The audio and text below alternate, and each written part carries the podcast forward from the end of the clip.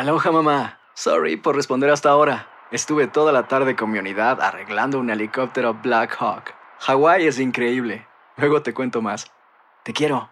Be All You Can Be, visitando goarmy.com diagonal español.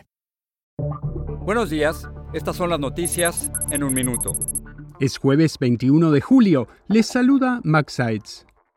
El comité que investiga el asalto al Capitolio tiene este jueves su última audiencia, en la que presentará nuevos testigos y pruebas de que Donald Trump no solo no quiso frenar la insurrección de sus seguidores, sino que además los incitó y hasta los calificó de patriotas.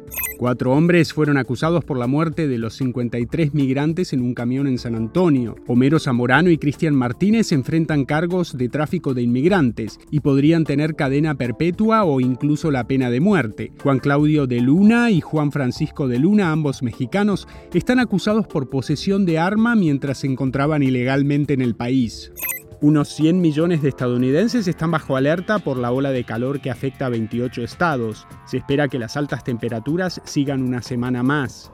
Las autoridades escolares de Ubalde decidirán este sábado si despiden al jefe policial del distrito, Pete Arredondo, cuestionado por fallos en la respuesta al tiroteo en la escuela primaria Rob, que dejó 21 muertos. Más información en nuestras redes sociales y univisionoticias.com.